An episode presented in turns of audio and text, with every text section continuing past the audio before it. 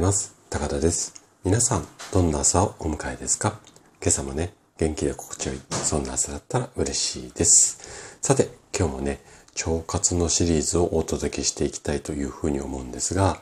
今日は、腸内環境悪化のシグナルは便秘ですよ。こんなテーマでお話をしていきます。便秘によっていろんな症状って発生するんですけれども、お腹の張りだけではなくて、例えば胃が痛くなったり、こう胸焼けがするなんていう症状もあったりします。そして、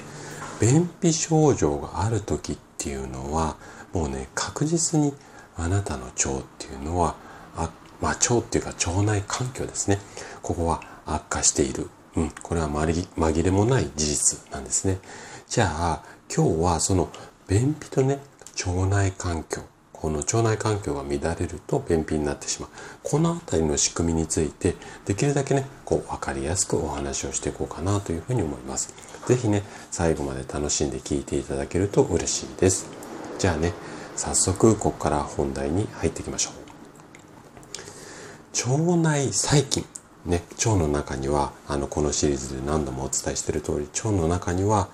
腸内細菌っていういろんな細菌があるんですが、あの、住んでるんですが、この細菌のバランスが崩れてしまうと、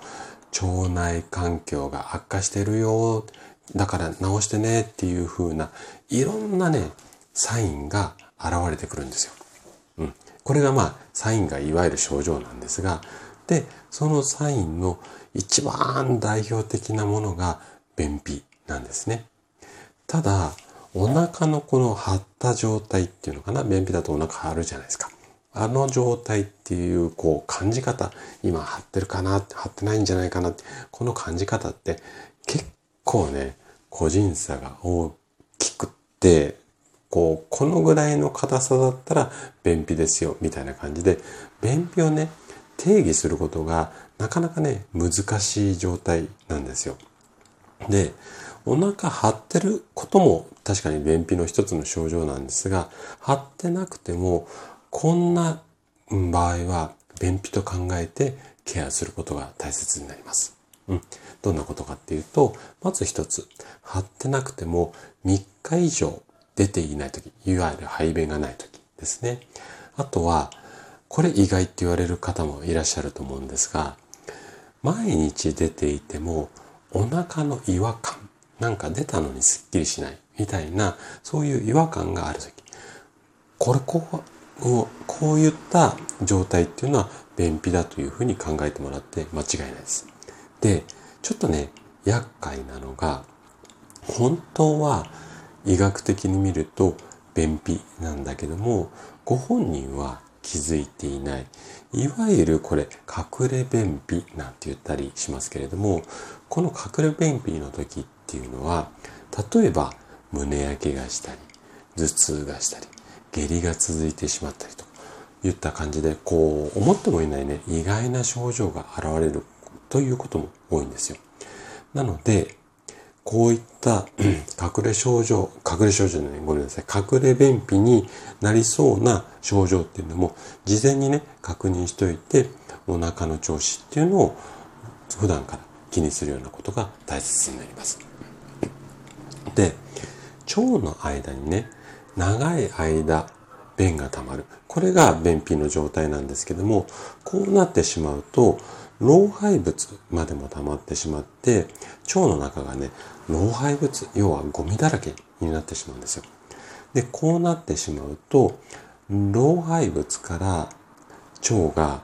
こう、血管、老廃物からじゃない、腸に、腸っていろんな酸素とか栄養素吸収するんですが、この吸収する中に老廃物っていうのが入ってしまうんですね。で、これが血液に乗っかって全身に回ってしまって、で、こんなね、症状の原因に便秘がなったりするんですよ。まあ便秘がっていうか、その老廃物がこう血液の中に流れちゃうと。で、どんな症状かっていうと、例えば頭痛だったり、肩こり、あと慢性的な疲労、あとはね、ニキビとか肌荒れ、冷え性もね、この中に入っちゃり、入ったりします。はい。なので、えっ、と、このあたり気をつけなきゃいけないっていうのと、あとね、最近の研究では、便秘が肥満につながる。これもね、数多く症例として報告されているんですよ。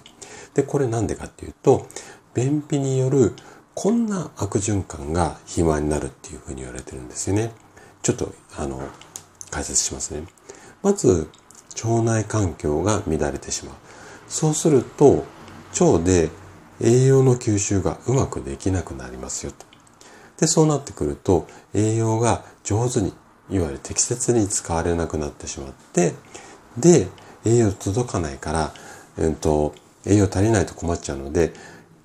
体の中にある脂肪、これがね、あの、脂肪を蓄えて、この中に栄養入ってますので、できるだけね、こう、外に出ないように、ここをエネルギーの源として使おうというふうになってくる。これが脂肪を食べ込んでしまって、あの、肥満につながる。こんなような原因だったりするんですよ。で、ここまでは自然な流れなんですが、こうなってしまうと、さらにおうち、おうちをかけ、追い打ちか。ごめんなさい。追い打ちをかけるように、二重の悪循環があなたを襲ってきます。どんな悪循環になるかっていうと、今説明した通り、栄養の吸収率が悪い体の状態なんですよね。そうすると、エネルギーを必要以上に取らなくてはいけなくなっちゃうんですよ。あの、吸収率が悪いから、いっぱいいっぱい取り入れようと思って。そうすると、また栄養欲しくなりますので、太りやすい状態になってしまう。なので、